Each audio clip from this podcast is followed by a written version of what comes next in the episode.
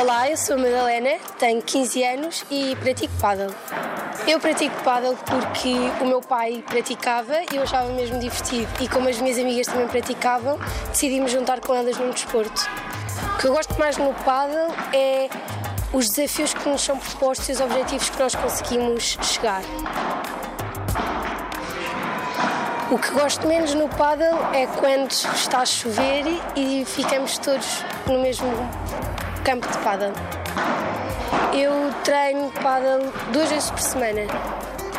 O meu principal conselho é virem experimentar uma aula porque vão adorar o desporto e tragam os vossos amigos.